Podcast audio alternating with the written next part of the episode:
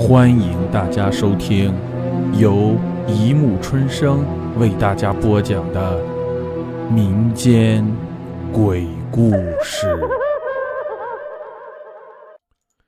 第四百四十四集《二零三凶宅》一。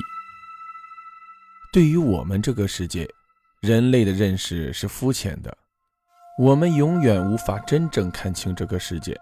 就好像我们不能隔着活人的皮肉去看他们的骨骼一样，所以，在你我无法感知的四周，总会发生一些灵异难解的事情，如同在烛火尽头黑暗处的眼睛无声地凝视着我们。南平八十五号是一栋师范学院的家属楼，该楼于五十年代中期建成。木质大梁一砖到底，分上下两层，每层四户。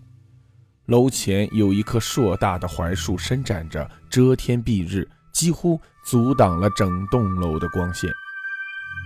南平八十五号中，最早的住户是师范学院的校长、系主任以及党委书记们。随着时代的变迁，住房条件的改善，校长、书记们分批搬出了这栋。破旧的老楼，取而代之的住户都是一些地位不高的教职员工和新分来的青年教师。楼上二零三室从六十年代中期就一直空着，即使在师范学院住房最紧张的时候也是空着，没有人敢住。据说，这套一室两厅的房子是凶宅。如果要解释许多匪夷所思的事情，我想我们必须从二零三室的过去讲起。这间二零三室最早的主人叫做郑作为，曾任师范学院的生物系主任。五十年代中期，这栋楼建成后，郑作为和校长、书记们一同搬了进来，在二零三室一住就是十多年。据说。楼前那棵大槐树就是郑作为刚搬来时栽种的。后来，在如火如荼的文化大革命中，地主家庭出身的郑作为受到了残酷的折磨，精神几乎崩溃。在一次批斗会上，他的左眼被红卫兵们挥舞的皮带扣给打瞎了。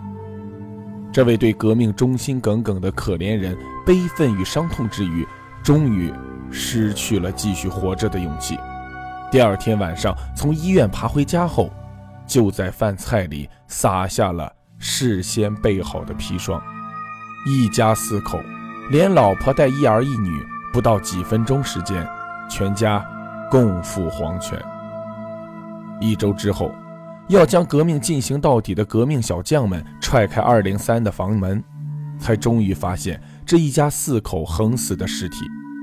由于当时天气炎热，每具尸体上都长出了斑驳的尸斑，情形相当可怖。郑作为的老婆和女儿都倒闭在饭桌旁，二十二岁的儿子郑浩倒在门边。看得出，郑浩在临死前想爬出二零三室，从他伸出的手以及地上的血迹可以推断，他在死前曾经做过非常惨烈的挣扎。郑作为的尸体倒在北边的窗户下，他的脸上浮着一种奇怪的笑容，鼻孔和嘴巴里都渗出了血迹，仅存的一只右眼凝望着窗外那棵他亲手栽种的大槐树。在公安机关对现场做出自杀的判断后，一家四口的尸体就被师范学院的革委会领导出面火化了。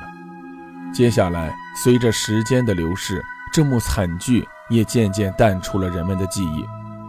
文革后期，师范学院各部门逐渐恢复了正常工作，住房分配小组把这套空了几年的二零三室分给了一位姓邓的青年教师。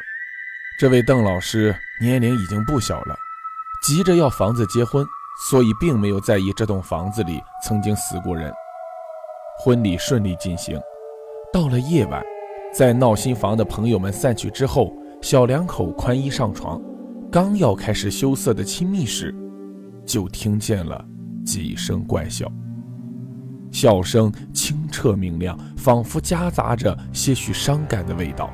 猛然听起来，竟然难分清到底是笑还是在哭。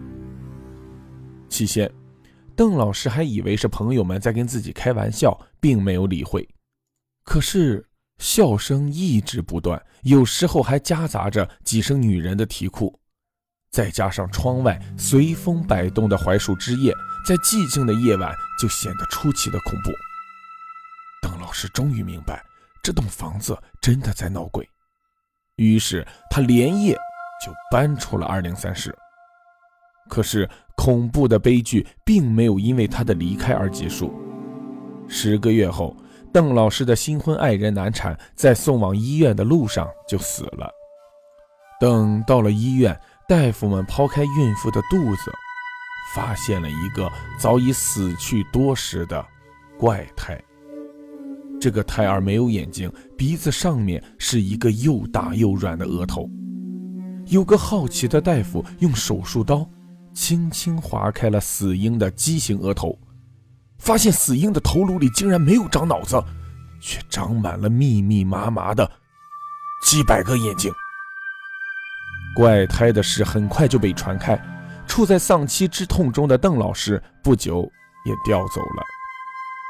在一连串怪异神秘之后，已经没有人再敢住进二零三室了。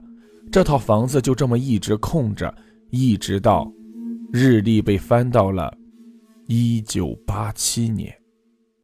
好了，故事播讲完了，欢迎大家评论、转发、关注，谢谢收听。